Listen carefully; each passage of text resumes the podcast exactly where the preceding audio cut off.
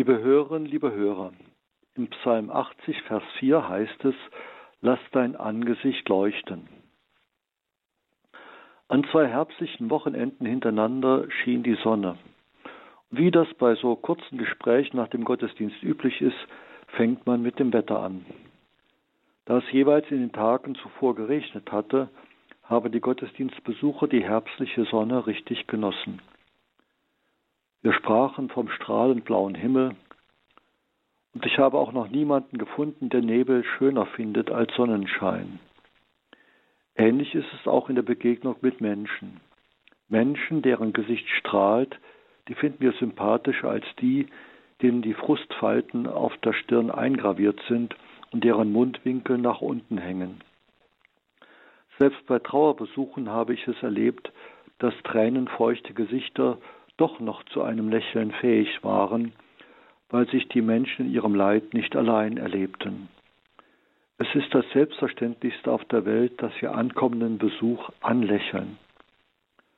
Aber auch in einer unübersehbaren Menge, wenn unser Blick auf einen Bekannten fällt und er uns ebenfalls erkennt, dann signalisiert ein Lächeln, dass die Brücke gebaut ist.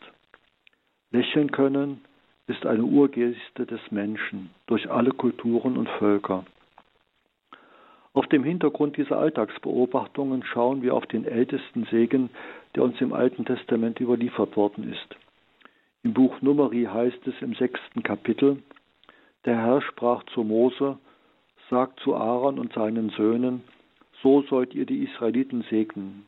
Sprecht zu ihnen, der Herr segne dich und behüte dich. Der Herr lasse sein Angesicht über dir leuchten und sei dir gnädig. Der Herr wende sein Angesicht dir zu und schenke dir Heil so sollen sie meinen Namen auf die Israeliten legen und ich werde sie segnen. Diese Anweisung des Mose findet ihren Nachhall in den Psalmen. An sieben Stellen wird diese Segensbitte aufgegriffen, mal in der Wir-Form, dann in der Ich-Form. Im Psalm 4, Vers 7, viele sagen, wer lässt uns Gutes erleben? Herr, lass dein Angesicht über uns leuchten. Oder im Psalm 31, Vers 17, Lass dein Angesicht leuchten über deinem Knecht, hilf mir in deiner Güte. Oder im Psalm 80, Gott richte uns wieder auf, lass dein Angesicht leuchten, dann ist uns geholfen.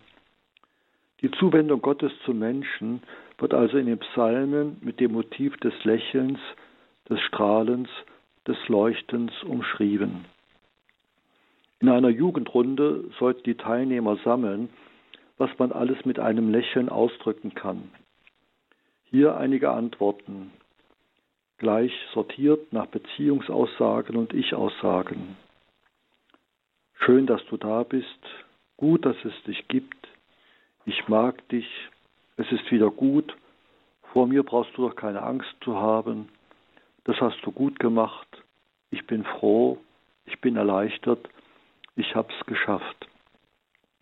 Bei dem ältesten Versuch für einen Segen die richtigen Worte zu finden, vermittelt Mose dem Aaron die Worte des Herrn. Der Herr lasse sein Angesicht über dir leuchten und sei dir gnädig. Der Herr wende dir sein Angesicht zu. Segnen heißt im Lateinischen benedizere. Wörtlich übersetzt heißt es etwas Gutes sagen.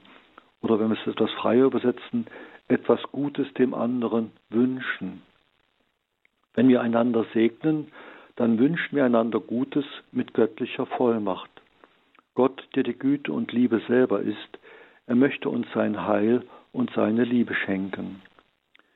Wenn wir wie der Psalmist darum bitten, Herr, lass dein Angesicht über uns leuchten, dann bitten wir Gott um Erfahrungen, die wir auch mit den Assoziationen der Jugendlichen benennen dürfen. Wenn Gott uns anstrahlt, dann möchte er damit sagen, schön, dass du da bist, gut, dass es dich gibt, ich mag dich, es ist wieder gut, vor mir brauchst du doch keine Angst zu haben, danke, das hast du gut gemacht. Es ist klar, dass solche Gotteserlebnisse dem Menschen sehr, sehr gut tun.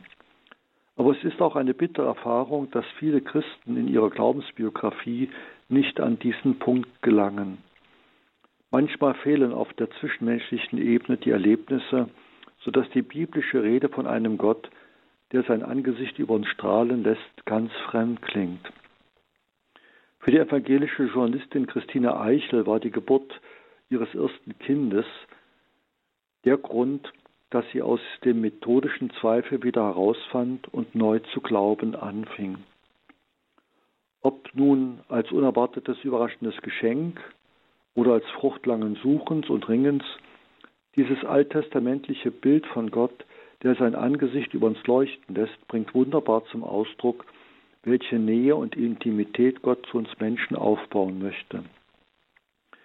Die Erfahrungen aus dem Alten Testament und die aus der Gegenwart möchten uns ermutigen, mit dieser Nähe Gottes zu rechnen, sie zu suchen und darum zu bitten, dass Gott auch uns immer wieder neu sein Angesicht zuwendet und über uns leuchten lässt. So segne Sie, liebe Hörerinnen und Hörer, der allmächtige Gott, der Vater, der Sohn und der Heilige Geist. Amen.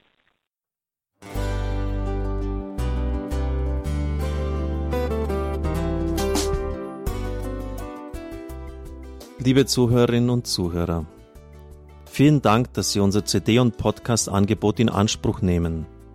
Wir freuen uns, dass unsere Sendungen auf diese Weise verbreitet werden. Dieser Dienst ist für Sie kostenlos. Für uns ist er allerdings mit einem nicht unerheblichen finanziellen Aufwand verbunden. Deshalb sind wir für jede Spende dankbar. Alle Bankverbindungen unserer Spendenkontos können Sie über unsere Homepage horeb.org unter dem Menüpunkt Spenden einsehen. Dort besteht auch die Möglichkeit, online zu spenden.